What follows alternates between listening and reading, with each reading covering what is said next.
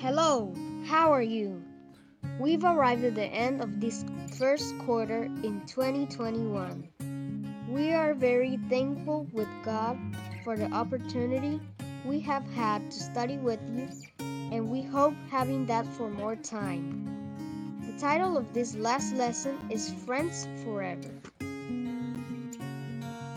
The power text is on 1 Peter 3 8. Finally, all of you be of one mind, having compassion for the one another, love as brother, be tenderhearted, be courteous. The PowerPoint is God's love for us shows us how to love one another. Community. Jesus' friendship helps us to be true friends to others. Know that it is God will that his people be united in love. Philo decided to be united in their love for God and for one another. Respond to God's love by loving and respecting others. Before to start with our lessons study, we invite you to pray. Our Father who art in heaven, thank you, Lord, because you are good to us.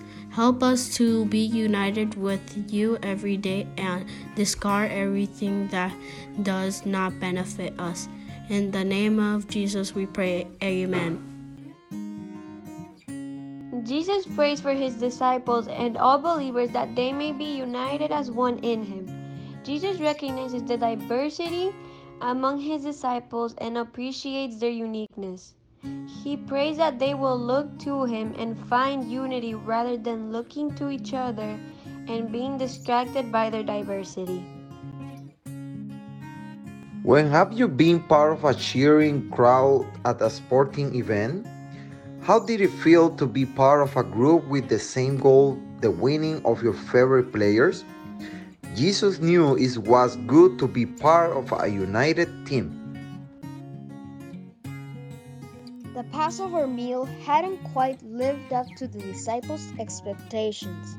They had been looking forward to the meal with a sense of anticipation. Something momentous was about to happen. There was a buzz in the air that started with Jesus' triumphal entry into Jerusalem. Surely Jesus would tell them tonight about his plans to establish his kingdom.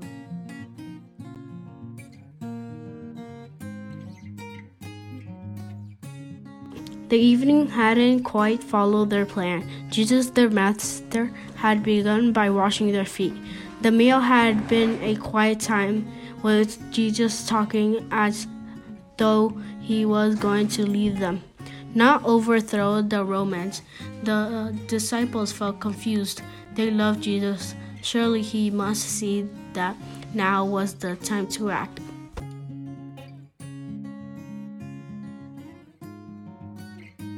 The disciples barely noticed Judas slipping out of the room. He often disappeared to help a needy person or pay for something. There was nothing unusual about his going early. Only Jesus seemed to notice and looked sadly after him, as if he wished he could call Judas back. Jesus looked around at the other disciples. They were his closest friends. He knew them so well, their qualities and their weaknesses, what made them happy and sad. He knew their expectations and also the pain that was in store for them. If only he could help them to understand what was about to happen. Jesus knew God as his father and friend. God was with him all the time. They communed together and were one in purpose. Jesus knew if his disciples could only understand this, they wouldn't feel so devastated when they would see him being taken away from them to be crucified. It was getting late and it was time for them to leave. Jesus would talk some more on their way to the garden, but before they left, Jesus wanted to pray to his Father, their Father as well, who loved them just as much as Jesus did. Lifting up his hand, Jesus began to pray.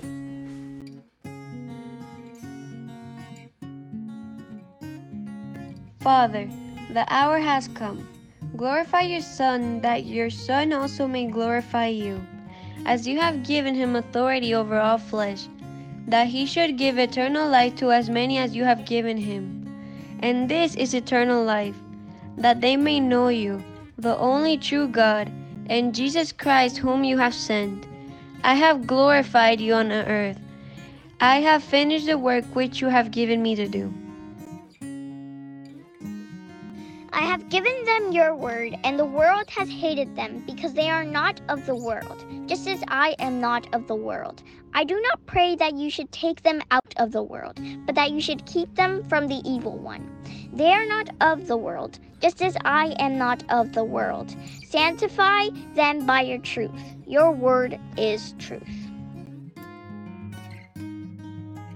I do not pray for these alone, but also for those who will believe in me through the word, that they all may be one, as you, Father, are in me and I in you, that they also may be one in us, that the world may believe that you sent me.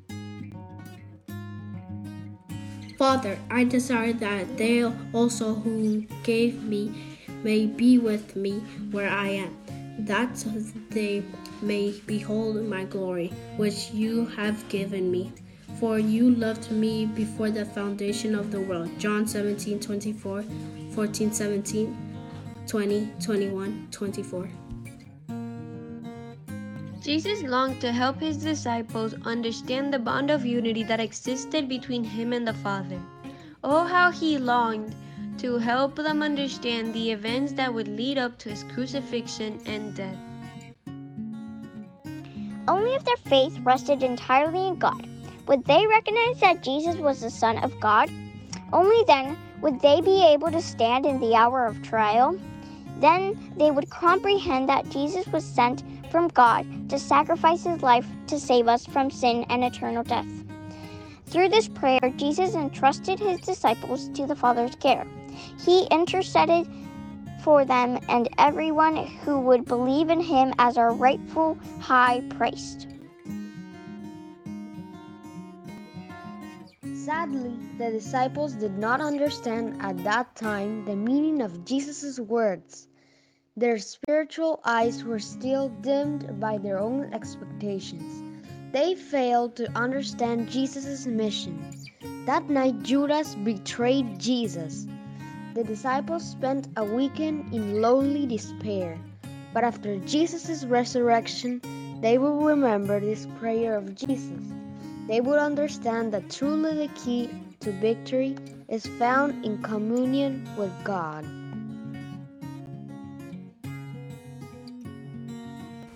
If we seek to become one with Jesus, He will enable us to reflect His love to the world around us. Remember, Jesus prayed that we would be one with God so that the world would believe that the Father had sent Jesus to save the world. Let's decide to have a living connection with God and pray that the world will come to know Jesus and the love of the Father through the guidance of the Holy Spirit.